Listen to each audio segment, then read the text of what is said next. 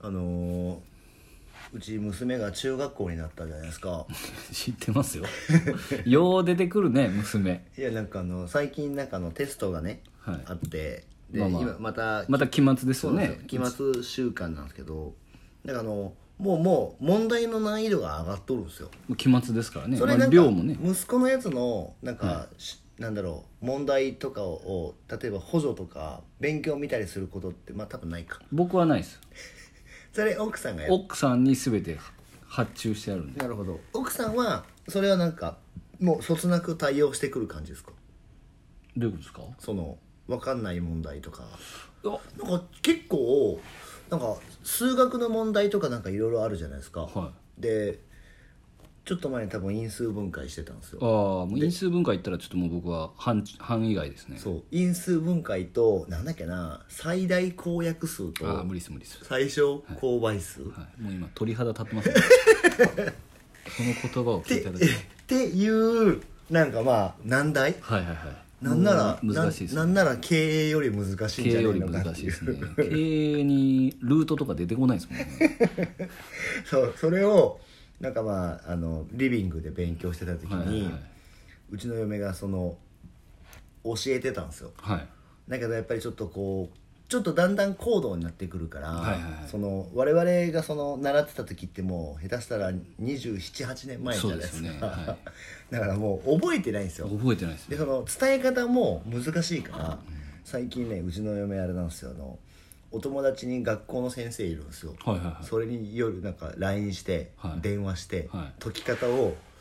なんか聞いてるっていうでも学校で解き方は習ってるんですよ ね習ってるんですけど多分あいつななんか聞いてないです話何しに学校行っとるんですかいやもう分かんないですでもでまあ勉強もなんかその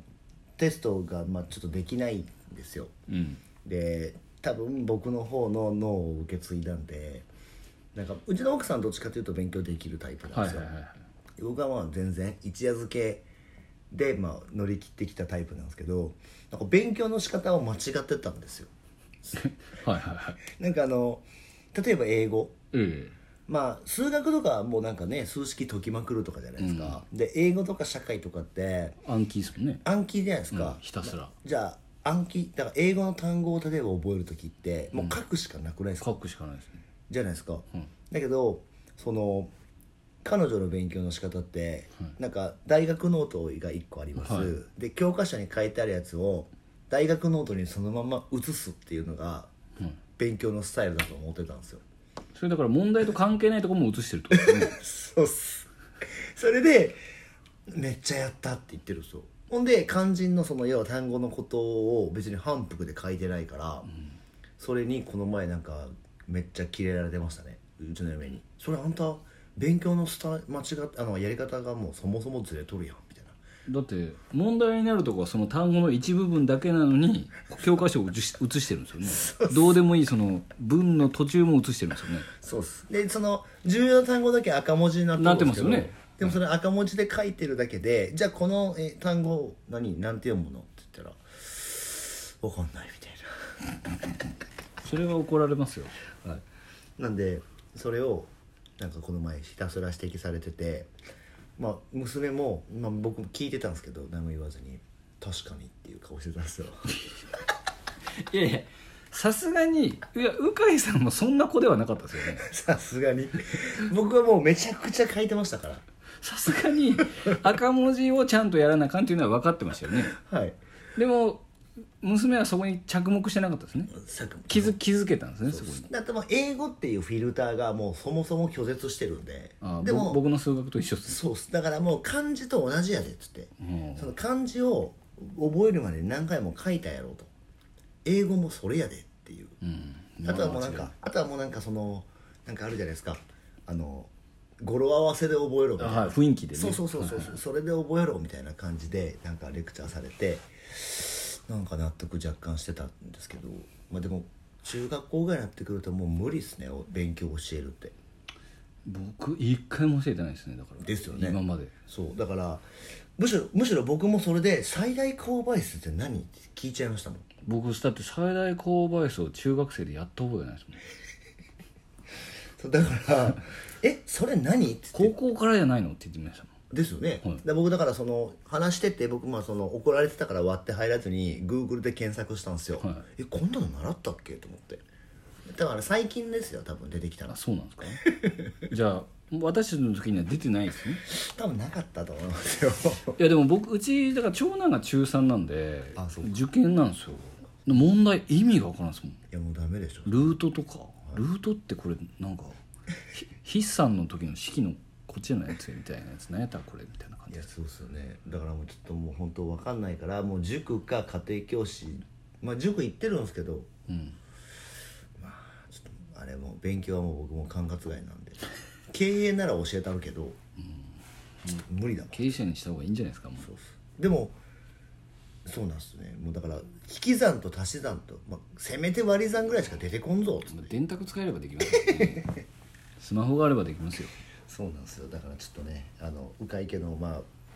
多分娘の勉強ができないのはちょっとゆくゆくボトルネックになりそうな気がするんですよそうっすねまあエクセルとかは覚えてもらえれば ああそうっす、だからなんかその興味があることがめちゃめちゃやってるんでだから動画の編集とかめちゃくちゃうめえんですよじゃあもういいじゃないですかもうそれでも稼げばいいよって最近僕言ってるんで、まあすいませんなんかこんなうちのなんかダメなむ子供たちの最近でもボトルネックっすねそうなんですよまあでもまあいいんですけどね、まあいいですよはい、勉強ができな女くて性だしそうですそうですあの楽しく生きてくれ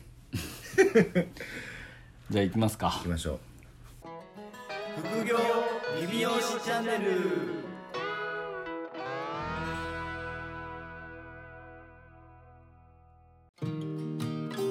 副業理美容師チャンネルは理美容室経営だけにとらわれず理美容室経営以外のキャッシュポイントを作りたい経営者様に聞いていただきたい番組です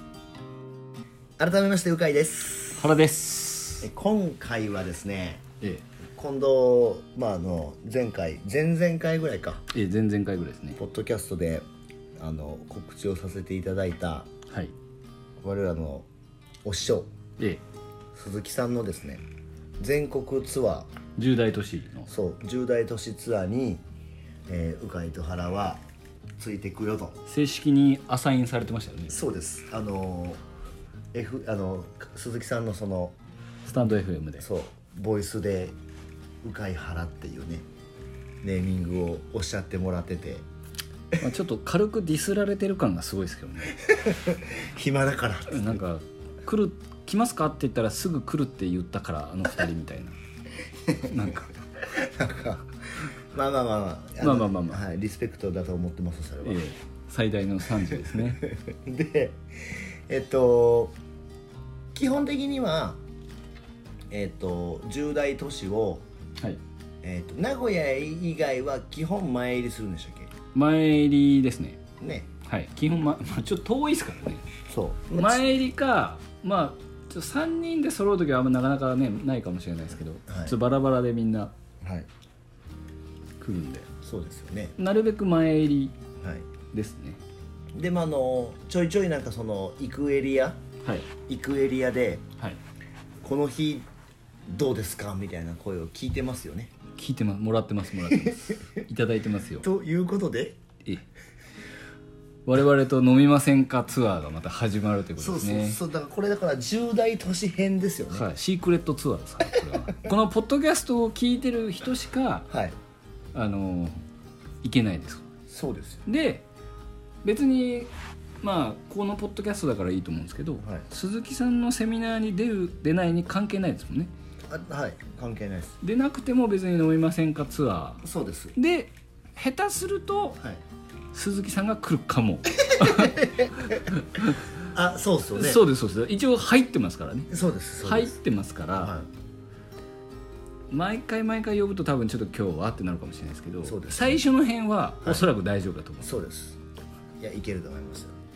なんかせっかくなんでっていうう、そうですそうです なので一応そのえっ、と前々回のポッドキャストで言った日程があるじゃないですか、はいはいはい盛岡から始まはいって、はい一応その前入りの時にあの一応全部払う会かっこ鈴木和